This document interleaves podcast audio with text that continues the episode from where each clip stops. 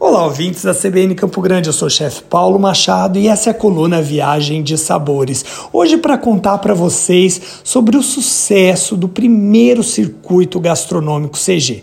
Pois é, esse que veio para contar mais ainda da história da gastronomia sul-mato-grossense e fazer parte mesmo com ingredientes locais nossos, encontrados no mercadão da nossa cidade, produtores locais. Esses ingredientes, eles hoje figuram no menu em pratos de 67 restaurantes da nossa capital morena.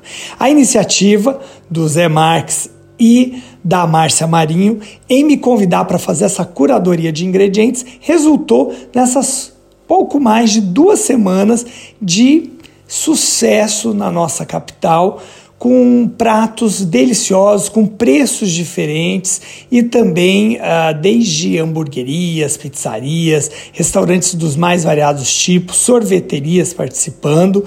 E ah, tudo isso aconteceu na nossa cidade, vem acontecendo e ficaria inicialmente até o dia 7 de maio. Mas a boa notícia é que o circuito gastronômico CG, ele agora fica até o dia 31 de maio. É isso mesmo, pessoal. Essa é a notícia que eu quero dar para vocês em primeira mão aqui na CBN Campo Grande, para você que gosta de gastronomia regional, que quer conhecer novidades feitas com ingredientes como pequi, linguiça de maracaju, a rapadura de furnas de Dionísio, meles de abelhas nativas, enfim, uma gama de produtos nossos, bem sul-mato-grossenses, elevados ao mais alto nível da gastronomia que a gente pode encontrar na nossa cidade.